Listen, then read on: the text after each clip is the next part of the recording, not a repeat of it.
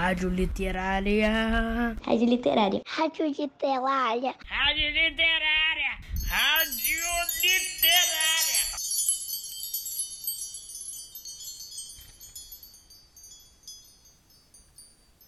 E aí, gente, beleza? Voltei com o capítulo 8 da Odisseia. Eu sou Inês Sá, professora de literatura do Colégio Pedro II, e vocês estão no programa A Hora da Literatura.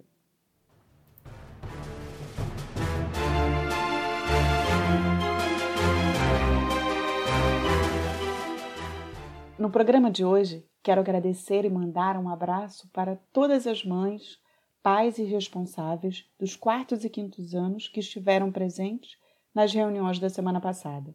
Mas quero deixar um abraço especial, poético, para Patrícia, mãe do Pedro, que enviou uma mensagem que nos emocionou. E Marie, mãe da Sofia, que falou coisas tão bonitas que nos encheu de alegria. Obrigada, em nome da equipe de literatura.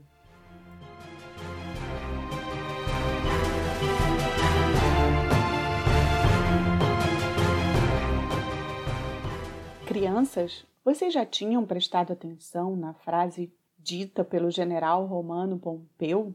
E séculos depois, o poeta português Fernando Pessoa colocaria em seus versos: Navegar é preciso, viver não é preciso. Há quem diga que o preciso é do verbo necessitar, precisar. Mas há quem diga que a palavra preciso vem de ter exatidão, ter precisão. Sabem? Eu concordo que não há precisão em viver.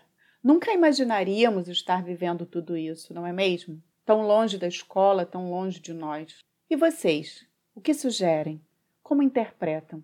Preciso de necessitar ou preciso de precisão? Agora podemos voltar à Odisseia, a viagem imprecisa de Ulisses.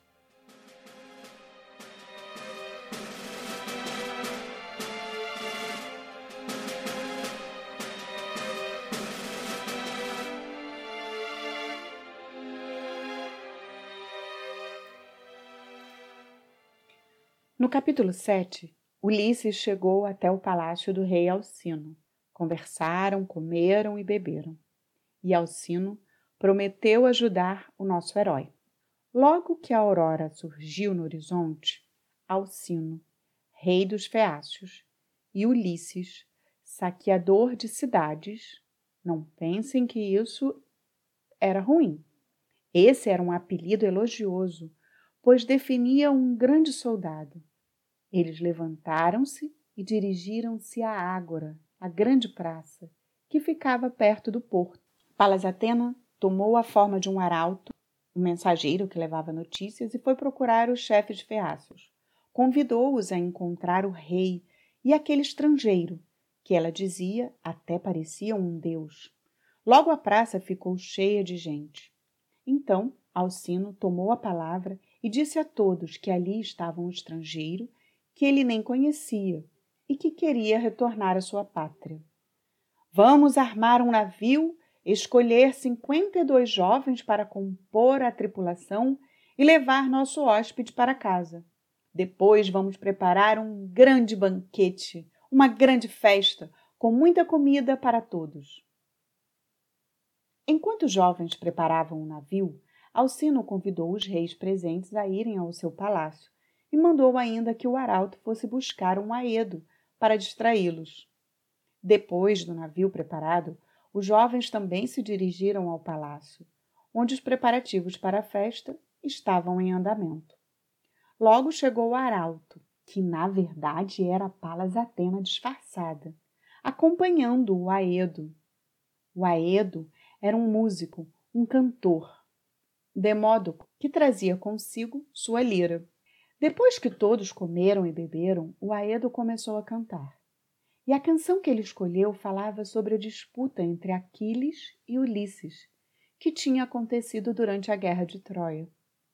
Ulisses, comovido, começou a chorar e escondeu o rosto com seu manto. A única pessoa que reparou nisso foi Alcino.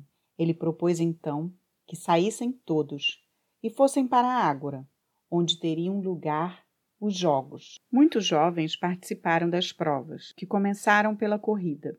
Depois houve uma luta e, em seguida, a prova dos saltos.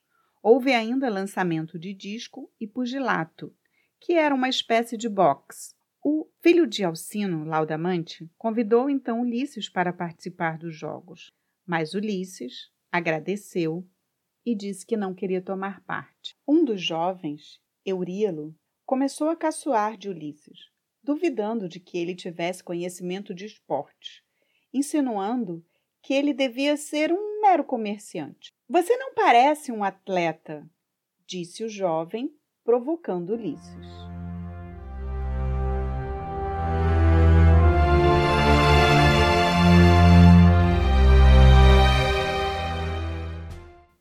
Queridas crianças, esses jogos, como a corrida, saltos, lançamento de disco, essa prática esportiva tinha muita importância para a sociedade na Grécia Antiga. Era uma forma de transmissão da cultura, era um costume sagrado, ocasiões até mesmo para celebrar os deuses. Inclusive, essa passagem da história me fez lembrar da professora Ana Júlia de Educação Física. Ela me disse que a sua filha Duda é ouvinte da nossa rádio. Então eu quero mandar um abraço mitológico para Duda e sua mãe. Que vocês continuem sintonizadas aqui na nossa rádio literária. E até o próximo episódio.